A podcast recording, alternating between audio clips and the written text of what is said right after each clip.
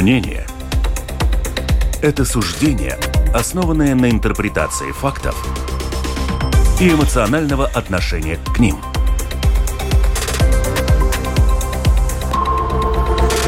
Открытый разговор с Ольгой Князевой на Латвийском радио 4.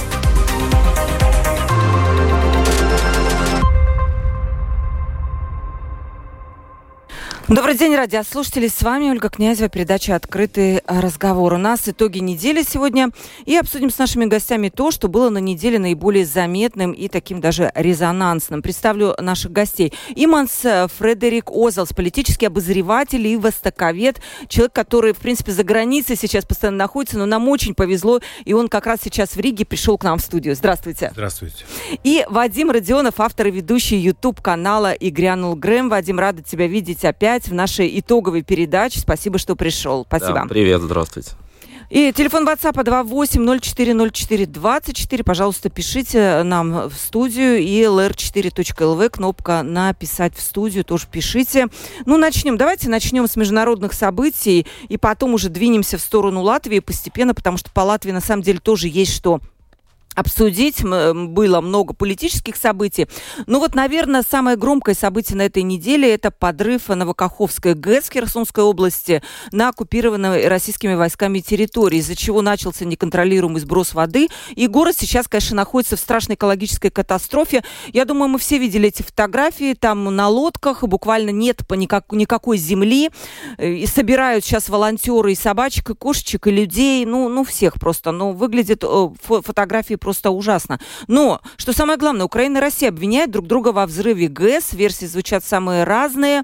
Непонятно, кто, кто прав, кто виноват. Но есть еще версия, что это вроде как такая экологическая катастрофа, что там что-то размыло, и вот это вот все рухнуло на фоне, опять же, каких-то предыдущих обстрелов.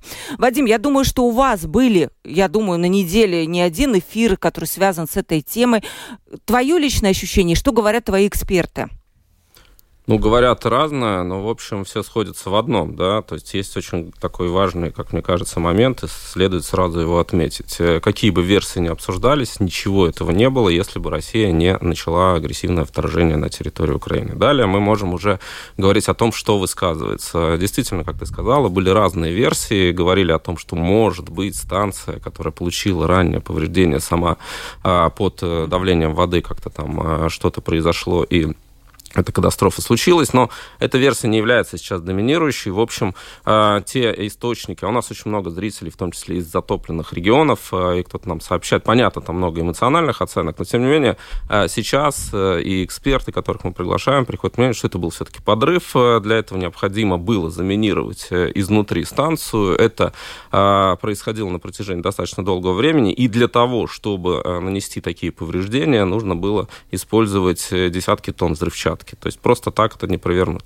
По поводу обвинений, которые звучат со стороны России – все-таки это а, зона, которая находится в оккупации Российской Федерации, там нет ВСУ, а, и, соответственно, э, предположить, что диверсионная группа ВСУ, которая пробралась на станцию, заложила там тонны взрывчатки, да, ну, с грузовиками, что ли, да, это, а, ну, крайне маловероятно. Всегда, конечно, мы, как журналисты, оставляем возможность, какой-то небольшой процент того, что могло быть что-то другое, но давай, как, вот, знаешь, есть тесты ДНК, которые показывают 99-99, да, всегда остается десятый процент на то, что это могло быть иначе. Все указывает на то, что это был целенаправленный подрыв э, для того, чтобы, видимо, здесь уже, опять же, версии разнятся, для того, чтобы, видимо, каким-то образом отсрочить наступление ВСУ. Это одна история. Абаз Галямов, э, бывший спичрайтер Путина, с которым мы говорили, он считает, что, может быть, Путин, а, а в общем, опять же, мало кто сомневается в том, что Путин отдавал этот приказ, стратегический объект, очень серьезная история, а, и э, без его согласования вряд ли это сделают.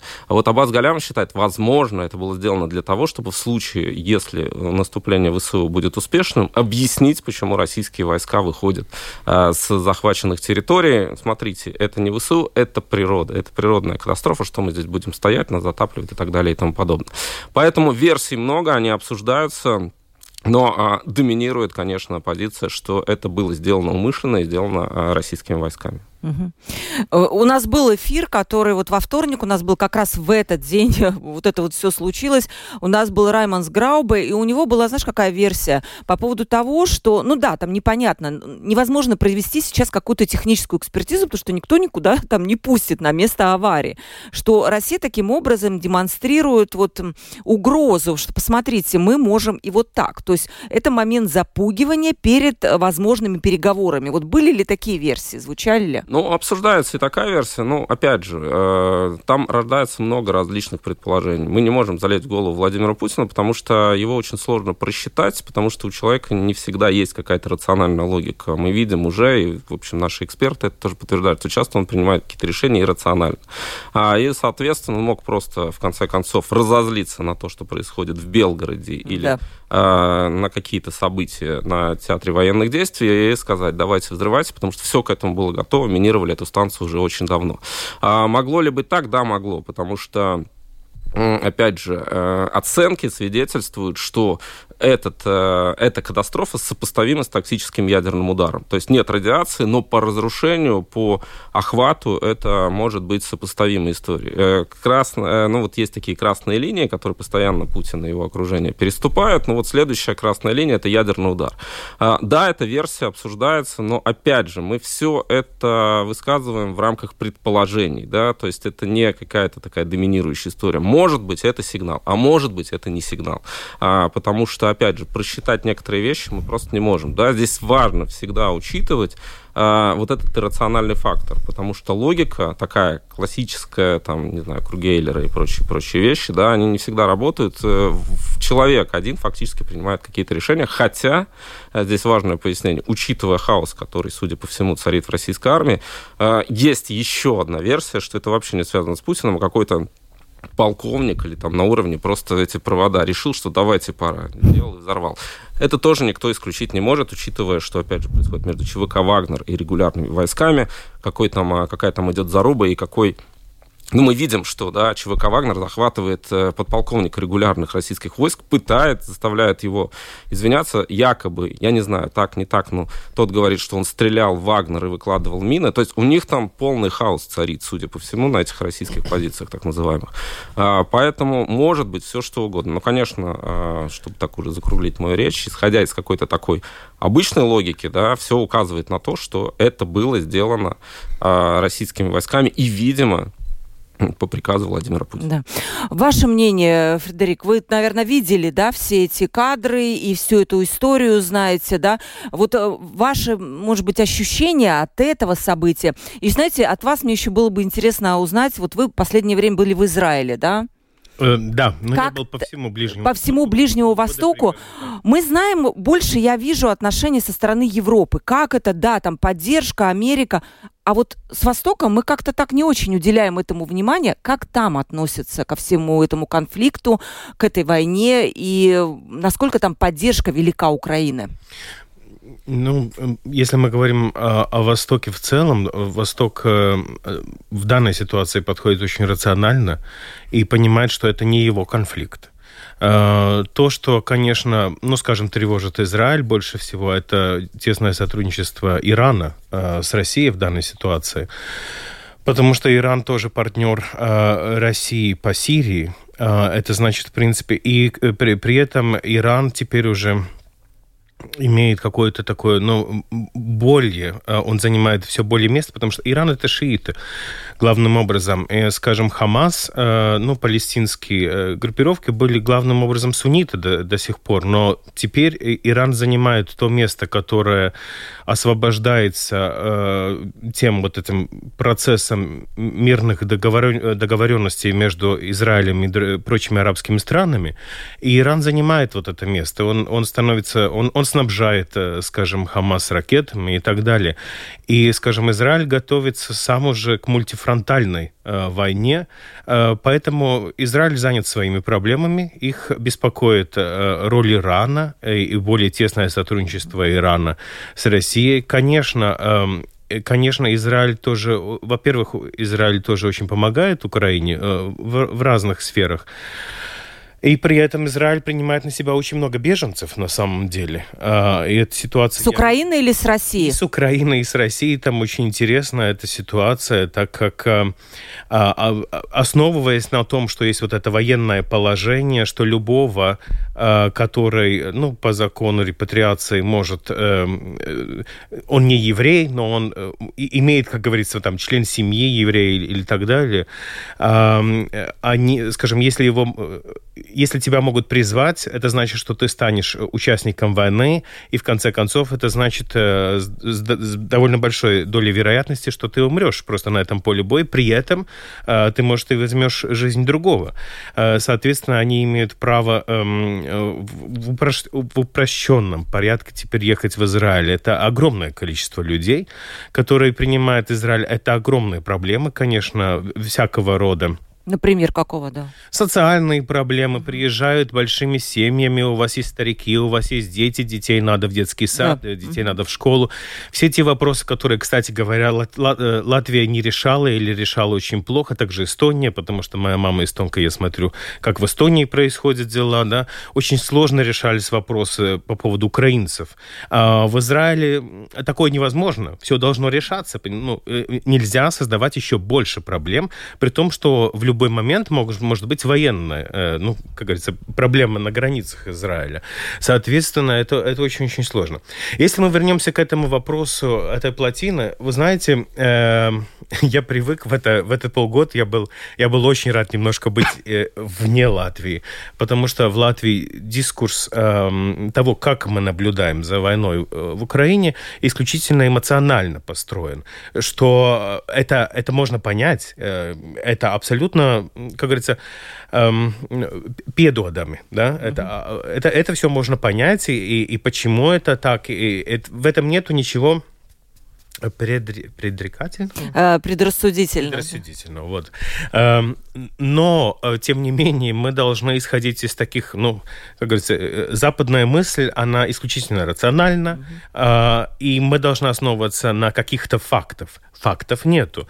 То, что я вижу, что Запад в данный момент не пытается как-то, ну, еще более указывать в сторону э, России.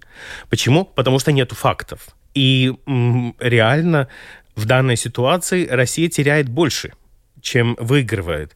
И это немножко создает проблему, потому что одна из методик, как мы видим, ну, как говорится, мы не, мы не можем вычислить э, виновного таким образом, но мы можем э, как сказать, сторону, на которую падает подозрение.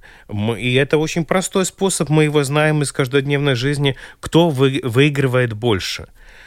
На данный момент в этом милитарном, э, ну, в театре боевых действий э, Россия не выигрывает при этом. А, наоборот, они теряют, они теряют, у них там были очень хорошие позиции, а, а, это, ну, э, defense positions. Да, они их теряют, они, их просто смыло водою. А, при этом они отступили, и они не могут соорудить новые. Это не та ситуация. А, там довольно большое отчаяние. Я даже сегодня смотрел Euronews. Они обстреливают, обстреливают э, Херсон, при этом абсолютно бессмысленно, потому что там ясно, что там на данный момент, когда происходит эвакуация, это очень бессмысленно, это отчаяние которое там видно. Очень может быть, что именно вот такие полевые коман э, командиры или, или даже еще меньше это звенья просто вот что-то предпринимают. Да, это хаос. Зачем хаос? В данной ситуации, когда вот э, институт войны американский, да, э, тоже вчера вечером заявил, что мы все-таки видим, что э, кампания Украины началась. В данной ситуации создавать хаос, деморализацию войск, потому что это, это ясная деморализация на стороне России. Тоже не справляться с ситуацией, которая создалась. Если ты а, отдал приказ, ты должен справляться с этим. Ты не можешь справляться. Они не могут справиться не с военными, они не, смог, не, не могут э, э, никак э, помочь э, гражданскому населению это значит деморализация войск. А у них уже проблемы с деморализацией. В Бахмуте э, наступают украинцы. Там все время были эти проблемы между э, частной армией Вагнер э, и российской этой армией. И, э, так что, в общем, это отпадает. Но это не значит, что, э, что Россия не виновна. Да, но мы вопросы, мы я пытаюсь, что вы пытаетесь. Это знать. Мы не знаем, да. И, и я думаю, что это важно понимать. Теперь, ну, здесь... был, может быть, лучше было бы рассматривать что теперь делать? Ну, во-первых, что делать? А во-вторых, э, как эти стороны могут дальше что-то? Ну, в данном... Кому выгодно, условно, да? Нет, ну, не то, как... А вот что на самом деле теперь делать? Да. Вот, и, и что может делать военные силы Украины? Что могут делать Россия? Как это может отразиться, отразиться на ход конфликта в целом? И тут, я думаю, создаются опять определенные проблемы, потому что я, вот, вот тут опять начинается другая логика я не вижу, ну вот скажем, хорошо, а, Россия становится, ну, имидж России все хуже и хуже. Теперь как раз встреча Г-20 в Индии, да, а это никаким образом не помогает. А, и, и это уже важно, потому что вот Г-20 для России важно. Запад, Америка, было важно, но они понимают, что к этому уже мы не можем вернуться. Г-20 это важно. А имидж подорван очень серьезно. Вот это понимает любой человек в Пакистане, который не был задействован uh-huh. за Пакистаном. Я тоже немножко слежу. Это тоже Восток. Мой. Если до этого их не, не интересовала эта война, и они наоборот, они говорили, вот, вот вы там западные империалисты, вот там, пусть вы там сами друг друга э, перебьете, то в данный момент, когда они видят эти кадры, это то, что там происходит почти каждый год в Пакистане, когда начинаются большие эти... Это им на эмоциональном уровне затрагивает всех. Вот тут опять начинается вот... Угу Вадик, у тебя было что возразить, да? Я, я не то чтобы возразить, я согласен с тем, что э, эмоции часто мешают э, каким-то таким беспристрастным оценкам, потому что человек, который, например, разбирает э, по пунктам какой-то кейс, очень эмоциональный, и это большая катастрофа, большая трагедия, которую мы называем, он не всегда может это делать, потому что его просто и в нашем латвийском дискурсе, условно говоря, тоже захейтят, потому что если он говорит, вот окей, давайте я теперь смотрю, оставляю всю трагедию за скобками, и подходим чисто профессионально. Здесь я вижу то, здесь вижу то и так далее. И да, это проблема, потому что э, именно вот такие беспристрастные оценки, они не всегда принимаются. Они, они, более так скажу, они вообще не принимаются. Я видела вот такой кейс, как ты говоришь, у, сразу после взрыва плотины у Кристиана Розенвалдса, политолога, да, в Фейсбуке он написал, и как раз примерно так он и написал, что вот, ребята, смотрите, вот это невыгодно, да, России, вот здесь то. То есть он поставил под сомнение вот эту вот эмоциональную составляющую, он ее вынес за скобки, но он в конце концов не сказал, сказал, что Украина виновата или кто-то. Он сказал, что непонятно. Но тут же его там заколевали, сказали, вообще ты на чьей стороне? Не, ну а? здесь, здесь, все очень, здесь, здесь все очень просто, да. А, в том, что происходит, в каждом выпущенном снаряде на этой войне виновата Россия. Это понятно, что, да. Да, если бы не было 24 февраля, ничего этого бы не было. А, но все-таки здесь, мне кажется, а, слишком много фактов указывают на то, что, опять же, допускаем вероятность того, что это не так, оставляем какой-то процент, но слишком много фактов указывает на то, что все-таки это а, дело рук России. Хаос, который царит в российских войсках, это, в общем-то, не секрет. И они в этом состоянии живут с самого начала, и там, ну, как я уже говорил, вот эти внутренние разборки, там нет, э, судя по всему, четкого командования. Герасимов, видимо, контролирует какие-то части, но не контролирует ЧВК «Вагнер». Пригожин вообще выступает с политическими заявлениями и прочее, прочее, прочее. А, но это укладывается в некую, опять же, это косвенный признак, но важный. А, то, что, например, вы говорили о Пакистане, когда житель там, среднестатистический Пакистана видит российская а, тактика стратегия в Украине, она свидетельствует о том, что они как раз идут по этому пути. Они же били ракетами по критической инфраструктуре. Это продолжение, в общем-то, начатой истории. Если мы не можем вас победить на поле боя, мы вышибаем а, какие-то критические объекты. И они давно в общем, намекали, говорили о том, что Каховская ГЭС – это тот объект, который может быть подвергнут обстрелу. Это, конечно, косвенный признак. Э, когда мы, условно говоря, рассматриваем репутацию э, воюющих сторон, мы понимаем, что они так могут делать. Но и э, плюс еще, конечно, то, что, как я уже говорил, мы говорили с экспертами, нельзя ракетой, условно говоря, ракетой разрушить эту плотину. Либо ты используешь тактический ядерный заряд, чтобы там это, это бетонное сооружение, ее просто калибром там каким-то или теми ракетами, которые которые есть на вооружении ВСУ, не сделать. Тебе нужно пройти вовнутрь, привести много взрывчатки и подорвать. Только так ты можешь вышибить эти объекты. И, в общем, все эксперты сходятся про, в, эту, э, в эту сторону, что это был подрыв. А, мне трудно представить, опять же, какой-то другой сценарий, при том, что эта станция давно контролировалась именно российскими войсками. Угу. Опять, я только напомню, что у нас нету данных, и, и к сожалению, мы, мы опять выстраиваем, мы идем это в том версия, же самом версия, дискурсе, потому что, понимаете, есть ведь специальные операции, когда вы засылаете э, на сторону противника группы диверсии. Это очень распространенное, в том, в том числе, вот, скажем, между, между Израилем и Ираном. Этот, этот, э, и, и этот вариант тогда должен рассматриваться. Мы помним, что был огромный взрыв инфраструктурного объекта э, Nord Stream Э, да, вот этих... Э, э, Но там тоже не ясно, кто.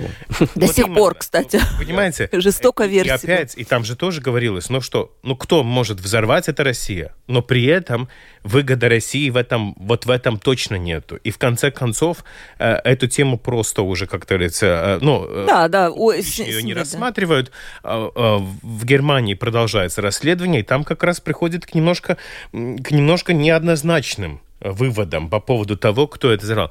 Но я только о том, что это э, меня больше, скажем, интересует динамика этой войны. И я думаю, что всех, в том числе украинцев, это интересует, всех стран. По-моему, во всяком случае, до этого взрыва намечалась какая-то такая тенденция замораживать этот конфликт. Все время западные лидеры при этом отмечали, что это будет только решение Украины. Я сам еще интервьюировал тоже посла Франции э, на, это, на эту тему, потому что я а, одним, говорится, пальцем большой, э, нет, большим пальцем ноги я еще продолжаю в газете какие-то статьи писать, чтобы просто держать себя в тонусе, как журналист бывший. Но и эм, и все, все, все отмечают всегда, вот это будет только решение Украины. Но, конечно, когда-то война должна заканчиваться. Но это будет решение. Когда э, дипломаты, большие политики э, все время говорят этот э, позывной, что это будет только решение Украины, это на самом деле очень четкий намек, что ну, в какой-то степени Украина должна решать, что, что будет дальше. Запад готов на обе схемы. Запад готов э, на данный момент бросить еще больше средств, mm-hmm. но это будет воевать только Украина сама.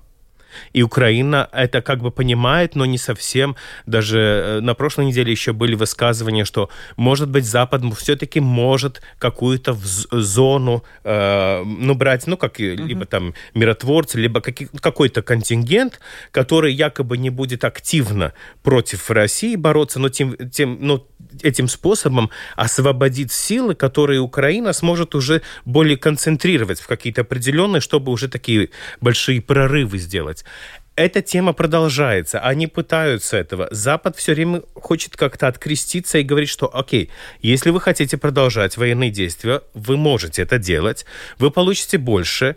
Э, даже мы понимаем, что получат F-16, при этом это не будет сразу. Это всегда надо понимать, что это может даже до года пойти, uh-huh. пока реальное оружие появится а, в поле, ну, на, на поле боя. Но вы, вы это получите. Но вы должны понимать вот, вот, вот это. И я думаю, вот меня интересует, как вот этот э, э, взрыв плотины э, входит в эту. Может быть, что тут есть вообще другая мысль. И опять это, возможно, у разных сторон. Может быть, показать, что может... Это первый, как они сами называют, экоцид. Но Второй, который может э, подняться вопрос, там через два или три месяца э, э, это Запорожье атомная электростанция остается, ну, как говорится, якобы все-таки там есть предохранительные варианты, есть дополнительные ресурсы, все такое, но все же и вот тут, и, и это уже такой очень серьезный вопрос. Международное общество очень-очень э, резко реагирует, когда идет вот просто вот, вот на допустительной форме вариант э, атомного взрыва. Это, конечно, ну, ну это и есть, mm-hmm. но это ну, куда еще больше трагедия, да. Я думаю, что это играет в эту динамику. Но, но я не могу сказать, я даже не буду это разбирать, э, на благо какой стороны. Может быть, вообще не на благо, не, не одной, одной стороны, стороны да. а угу. просто того, чтобы, извините, давайте уже о чем-то договариваться. Потому что моя мысль есть, что есть желание заморозить какое-то состояние, и что ну вот, да, вот просто замор... Да, интересная мысль. Ну вот, Вадим, все-таки э, вот это наступление. Вчера Вашингтон Пост написал, наверное, я думаю, что ты видел, да, про то, а, что конечно. наступление вроде бы как бы уже началось, но другие источники пишут, что нет. Настолько противоречивая информация. Вот, по сути, как, как вот ты отбираешь эту информацию, чему верить, чему нет? Ну, а, понимаешь, я думаю, что если мы говорим о наступлении, иногда а, все-таки складывается такое а, ощущение и ожидание, что это будет как в кино. Да, вот мы смотрим да, да, именно так. войну, и там, значит, огромное количество танков, самолетов пойдут э, на какую-то линию фронта, и это все будет красиво и по-голливудски. А здесь же может быть совершенно по-разному, то есть это могут быть какие-то отдельные группы. Мы видим сейчас некое э, усиление на определенных линиях фронта. Ну что, это разведка боя, или это уже часть наступления, или, например, например, а, белгородская история и РДК, и Легион Свободной России, это часть наступления. Мне кажется, что, возможно, это все является единой цепочкой. Они отвлекают внимание, создают некий фон. Благоприятный в Белгороде, фон, да? да, для того, чтобы смотреть на территории. А там происходят какие-то события. Я думаю, что вот эта некая растерянность, началось, не началось, она связана с таким обывательским ожиданием, что сейчас mm. мы увидим там шашки наголо, и все пойдут. Нет, я думаю, что там, конечно, происходят какие-то процессы, свидетельствующие о начале некоторых, а, там, активизации некоторых действий, но а, будет ли это что-то вот именно такое глобальное, я не знаю. Мы а, говорили с экспертами, военными, в том числе экспертами, разбирали вчера вот эти заявления по поводу Вашингтон-Пост. А, пока очень сложно сделать выводы, они основываются, эти заявления, на источнике а, издания, действительно качественного издания американского, но источники там в Украине и в... Ну, то есть офицеры ВСУ говорят, судя по всему, там, или говорят, началось. А с другой стороны, пока ну, именно основываясь на источниках, очень сложно сделать это вывод. Если мы возьмем Данилова, глава Совета по национальной безопасности, он говорит, увидите. Соответственно, ну, то есть... Все-таки мы должны это увидеть по какому-то новостному ну потоку, ну, да? Я думаю, что вообще, и вот весь... Э, обрати внимание, что разговоры о, разговоры о начале выступления, они э, давно идут, и они поддерживаются. И Зеленский периодически выступает. Это часть информационной войны. А, и когда идет информационная война, тебе делают вбросы, в том числе. С какой целью, мы не знаем, да, потому что Наверняка у командования ВСУ, а, у тех людей, которые это планируют, есть свои планы. Они, а, на что я обратил внимание, они создают этот шум вокруг, то есть они постоянно его поддерживают. Это как такой, знаешь, медленный огонь.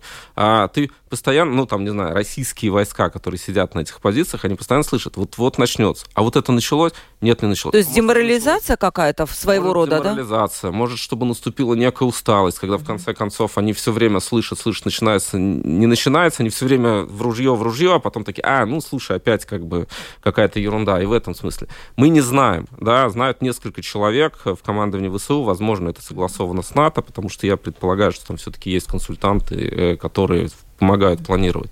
А, пока ощущение, что это такая проверка, да, то есть тут больше информационного какого-то шума, информационной войны, которая, она очень хорошо, ну, как, она хорошо считывается. Это очень четкая, методичная, целенаправленная такая информационная атака. Это видно, как говорит Зеленский, он появляется, э, как он, кстати, себя держит, как он иногда улыбается, когда о каких-то вещах говорит. То есть, ну, поскольку он все-таки, у него есть артистический опыт, он делает это очень качественно и очень грамотно, но как э, человек, работающий с информацией, я вижу, что это не хаотичный набор каких-то действий. Нет, у них все очень четко спланировано. Поэтому я не знаю, началось, не началось, но пока я вижу только вот эту ну, информационную составляющую. Если мы заканчиваем да, тему Украины, все-таки, Фредерик, как вам кажется, кажется, будет ли эта война долгой? Или вот, вот такие надежды? И, и, в общем-то, устала, наверное, Украина сама, и Запад, не, не сказать, что устал, поддержку я вижу постоянно, что они говорят, мы дадим столько, сколько надо. Это скорее Россия, может быть, ждет усталости Запада, но Запад заверяет, что мы не устанем помогать Украине. Как вам кажется, это вот сейчас может решиться в ходе наступления, либо это какая-то затяжная такая история, которая может там на годы? Понятно, что никто сейчас этого не знает, ощущения да, ваши? Проблема в том, что э, на самом деле, э, э, опять людям кажется, что есть такие э, конкретные моменты, когда вот есть начало и конец войны. Иногда, да. Ну, там, скажем, не знаю, первый выстрел э, или, э, или, скажем, подписание мирового соглашения в конце. Но на самом деле есть очень много войн, э, которые продолжаются по много десятков лет. Э, мы их называем там замороженными конфликтами. Ну, вот как, скажем, Карабах, который долгое время простоял именно в таком состоянии. Много таких, множество.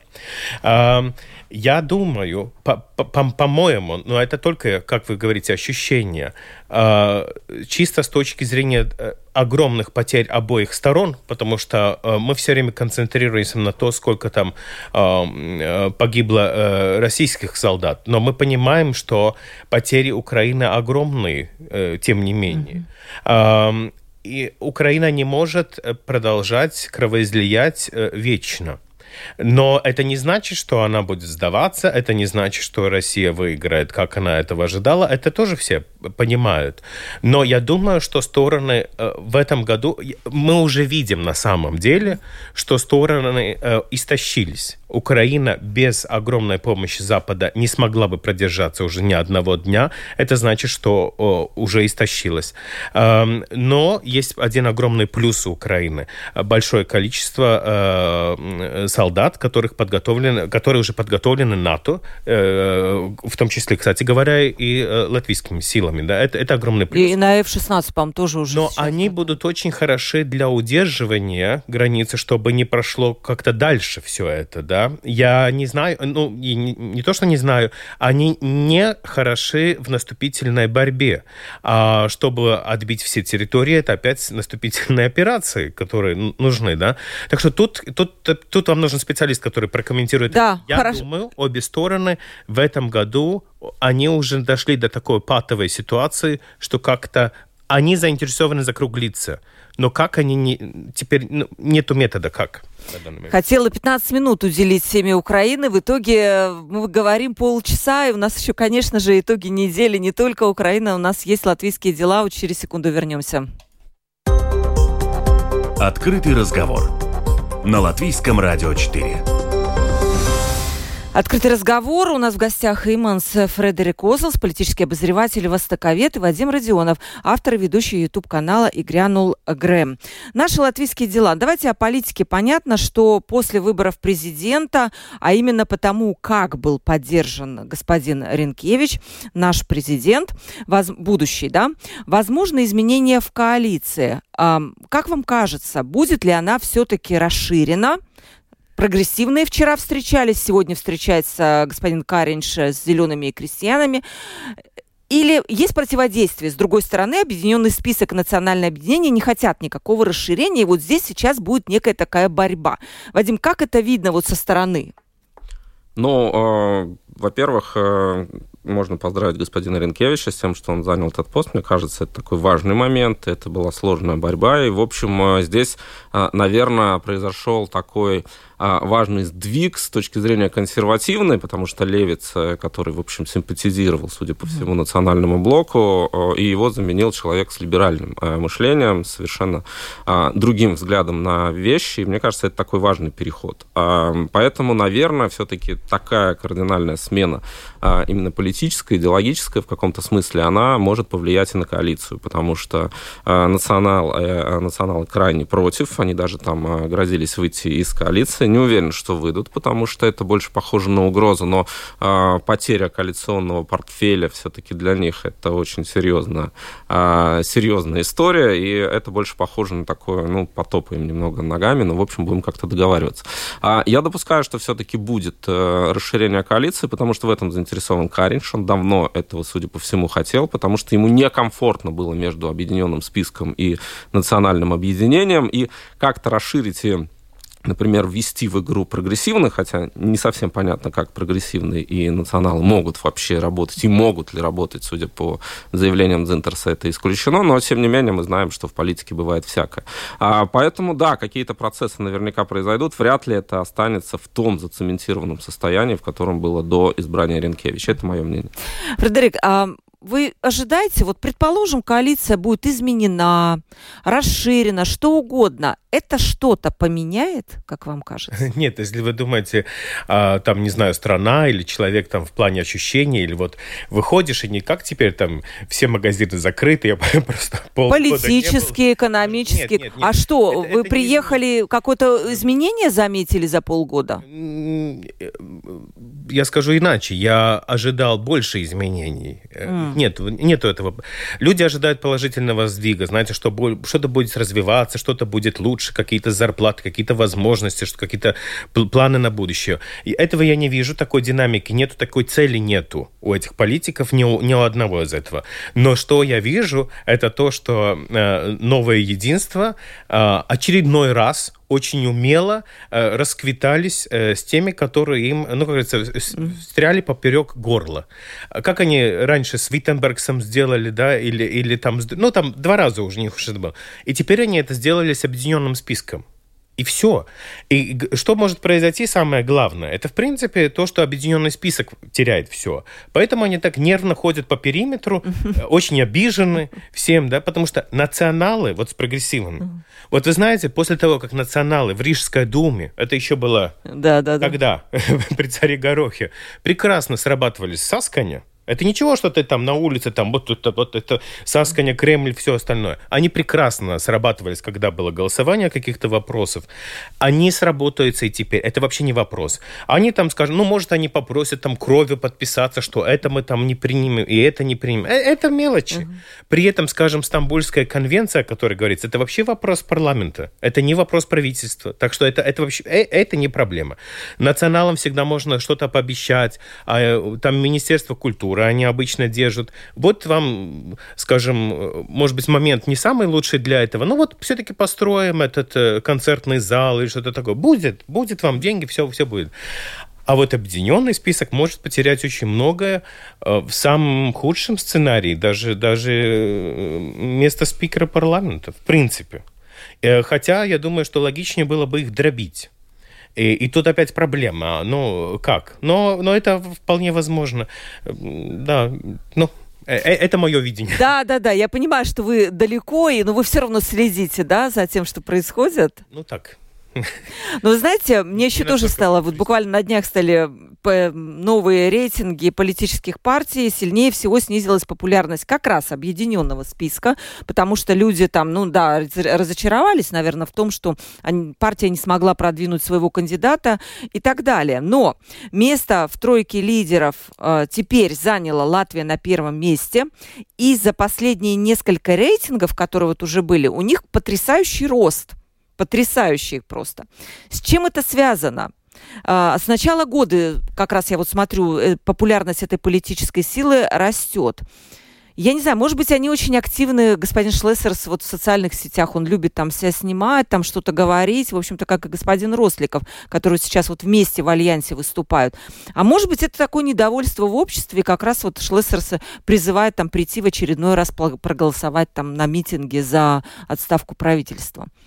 Ну, я думаю, здесь э, несколько факторов. Э, во-первых, все-таки есть некое разочарование коалиционными партиями, несмотря на то, что там, допустим, новое единство хорошо в аппаратных играх, э, вряд ли это там, например, как-то отражается на их рейтингах. Объединенный список действительно имиджево очень сильно пострадал, то есть э, из партии, которая, скажем, была таким неким феноменом этих выборов, они превращаются в аутсайдеров, и, судя по всему, э, многих это отворачивает, потому что, не, ребят, мы же на вас ставили, там, Пилин должен был стать президентом, а потом вы, оказывается, не смогли переиграть. Я думаю, как раз часть электората воспринимает это очень так черно-бело. Они видят, нет, не справился, окей, мы кому-то уходим.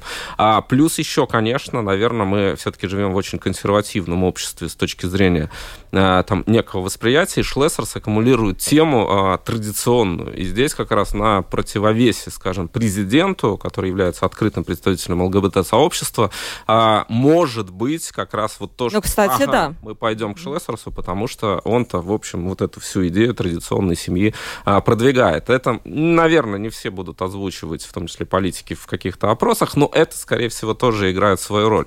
А, поэтому для Шлессерса сейчас достаточно выгодная а, позиция, хотя, в общем, эта партия, все-таки будем откровенны, она э, более популистичная, чем там другие, и у популистов бывают такие э, моменты, когда э, они могут немножко поднять свои рейтинги, но не факт, что он их потом не потеряет. Но сейчас конъюнктурно, вот именно в, в той раскладке, которая есть, для него действительно складывается э, ситуация достаточно оптимистично.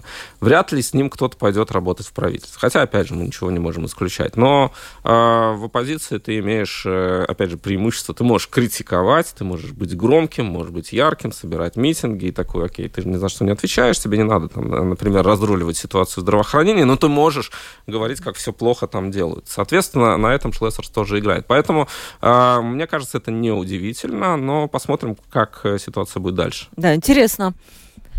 Вы знаете, но у нас же вообще такая ситуация, что э, хватает быть в Сейме, и уже у тебя все в жизни удалось. Во-первых, у тебя хорошая зарплата, у твоих знакомых хорошая зарплата, которых ты устроил там э, себе помощниками. У партии много денег, потому что они получают гарантированные средства. Да. Очень важно и для партии Росликова, и для партии Шлессера удержаться там. Я не вижу, чтобы за ними выстраивалась какая-то реальная политическая структура, потому что люди все-таки уже понимают, что бизнесмен – это не политик. Мы видели даже Трампа, Типа, это ничего, что у тебя есть пару трезвых мыслей, ты не умеешь договариваться, ты не умеешь их воплощать в жизнь. И поэтому это ему надо держать эту популярность, и это он такими вот образом имеет. При этом у нашего электората есть одна очень интересная особенность. Мы вот на эти вот э, социологические aptaujas между выборами отвечаем, как мы реально думаем, как мы не даже думаем, как мы себя ощущаем. И мы теперь хотим, пусть и им будет плохо. Вот он за распуск Сайма, мы даже не серьезно хотим этот распуск, мы хотим дать пинок этим политикам, которых мы сами выбрали. выбрали да. Но если были бы выборы, мы меняем свое мысль, и мы начинаем думать вот так, да, хорошо, я бы, может быть, по ощущениям дал голос за этого, но тут надо, как говорится, валстый скипеет. Да, вот есть эта фраза, я даже не знаю, как это перевести. По государственному. По государственному надо мыслить. Да, да. И ты выбираешь как бы не я как Фредерикс по своим ощущениям, а я как там, не знаю, там э, человек, который э, смотрит на идеалы там латышского общества. Mm-hmm. Вот как надо. Ответственный выбор, да, поэтому... Успеем еще одну тему затронуть, потому что она очень важная. В ближайшее время Сейму предстоит оценить инициативу об обеспечении статуса государственного языка.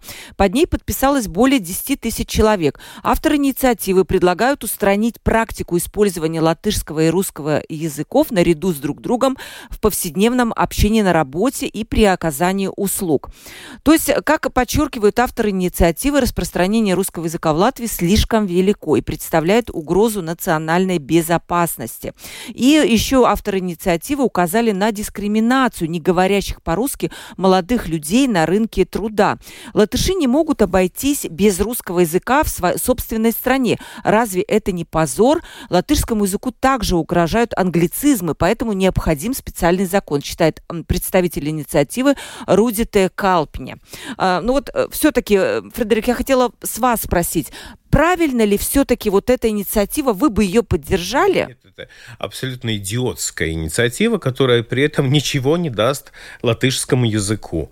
Э, более, я скажу, вот то, что меня тоже удивляет, э, роль латышского, кстати говоря, пошла вниз. Я не знаю почему. Может быть, там, не знаю, может быть, на моей угле больше людей приехало из России, из Украины. К нам же тоже идет поток беженцев по, по разным причинам. И сразу, вот тот же самый закон репатриации, который теперь хотят отменить mm-hmm. да, все там вспомнили, что есть бабушка-дедушка там э, в Латвии был когда-то, да, не знаю.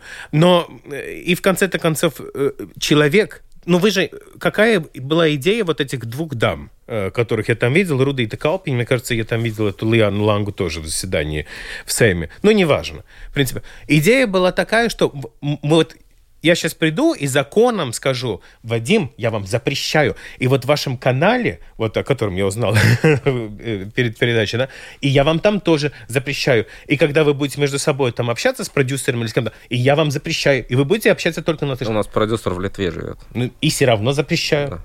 Ну, У понимаете? нас вообще команда. Это идиотская ситуация, которая не может вообще работать. Когда вы при, приносите такой законопроект, который реально вообще невозможно привести в жизнь, он, он настолько смешон, что я думаю, что даже в Латвии он не пройдет. И он реально не пройдет. По, по, при этом там же есть только, э, только страны Европейского Союза. А что мы теперь будем делать с норвежским языком? Я что, как предприниматель, не могу держать и страничку на норвежском языке? Или у меня есть потенциал потенциальный рынок в Японии. это такой абсурд со всех сторон. Они потом будут говорить, что там нет, ну там можно такое исключение, такое исключение. И не надо этого, не надо. Ты хочешь, э, чтобы был, была роль латышского языка? Пожалуйста, есть один реальный вопрос. Где СМИ на латышском языке? Не хватает одного латвийского телевидения и латвийского радио. А где все остальное? Где, где у тебя газеты? Ты их поддерживал как-то? Или ты просто смотрел, как они все уплыли и умерли? И что интересно, но это я как филолог по первому образованию скажу, чтобы улучшить ситуацию латышского языка, надо, кстати, улучшить качество русского языка в Латвии в плане, скажем, преподавания, потому что надо снять эту тему, надо, чтобы там было не, э, чтобы не человек пошел против человека на плане языка, а чтобы русский чувствовал, что стране, в которой он живет, которой он тоже лоялен, он тут родился, он граждан или даже не граждан, это без разницы, что стране не все равно, на каком языке он говорит. Вот мы сейчас очень много на украинском. Это правильно, это очень хорошо, это симпатично. Таким же образом мы могли сигнализировать, что нам важен и русский язык, и еврейский язык, и азербайджанский язык. Почему мы этого не делаем? Ну вот, Вадим, я хочу все-таки немножко на ту сторону встать, на сторону латышскую, и как-то попробовать понять их, да. Ну вот я, например, вижу в Фейсбуке, кто-то жалуется, что врач не говорит на русском языке, при этом приходит русский пациент и требует этого от врача. Сам он тоже, ну, не говорит на латышском языке, требует, чтобы врач говорил но с ним на русском. Слушайте, но э, вот пр- просто представим, что вот где-то в России, да, как какое-то меньшинство национальное начинает требовать от русских, чтобы они выучили там, ну, условно, какой-то таджикский язык, да, и при этом там, ну, быть недовольными, что русские его не знают. То есть я где-то все-таки какое-то рациональное зерно вижу. Ну, как это решить? Я не знаю, потому что вот недавно у меня был разговор с несколькими русскими, вот а, знают ли они латышский язык. Они говорят, ну, а где нам его употреблять? У нас русские коллективы, русские, там, не знаю, магазины, еще что. У нас нет с этой среды. Они в своем пузыре.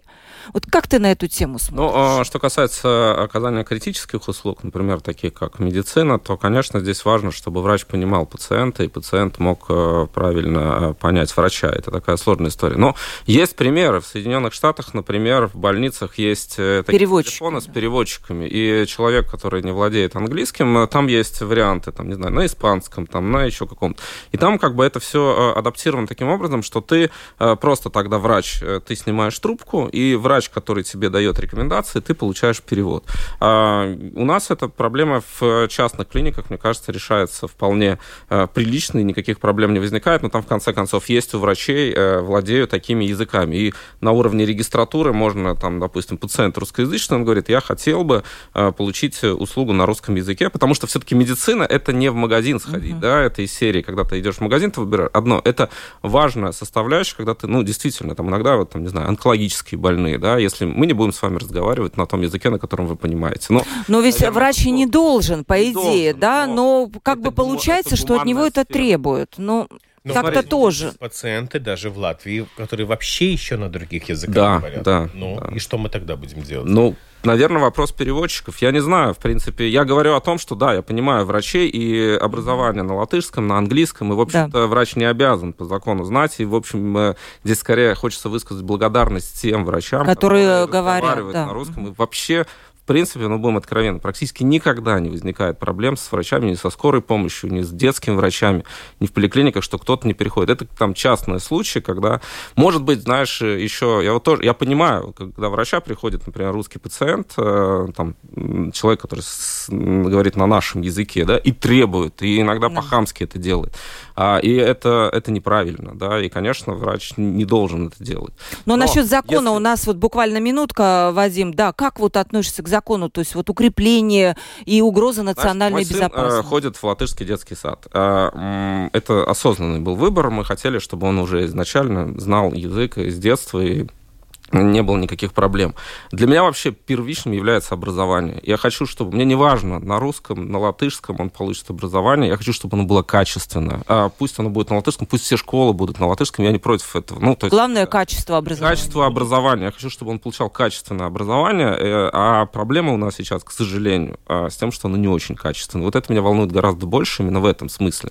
А, а язык уже в данном случае... Да, спасибо огромное. Тема такая, на самом деле, важная, и можно было бы о ней говорить отдельно, да, потому что проблема есть, и я могу понять и одну сторону, и вторую, и, наверное, ну вот как принято ругать, да, этих двух дам, но у дам, наверное, тоже есть какой-то аргумент, который можно понять и принять, и его выслушать, да.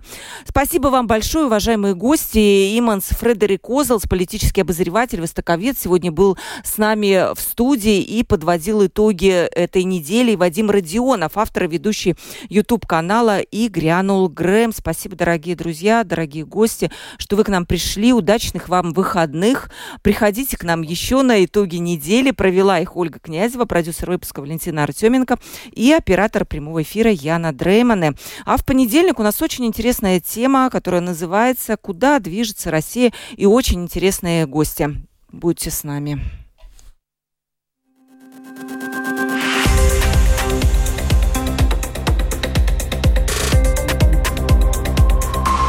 Открытый разговор.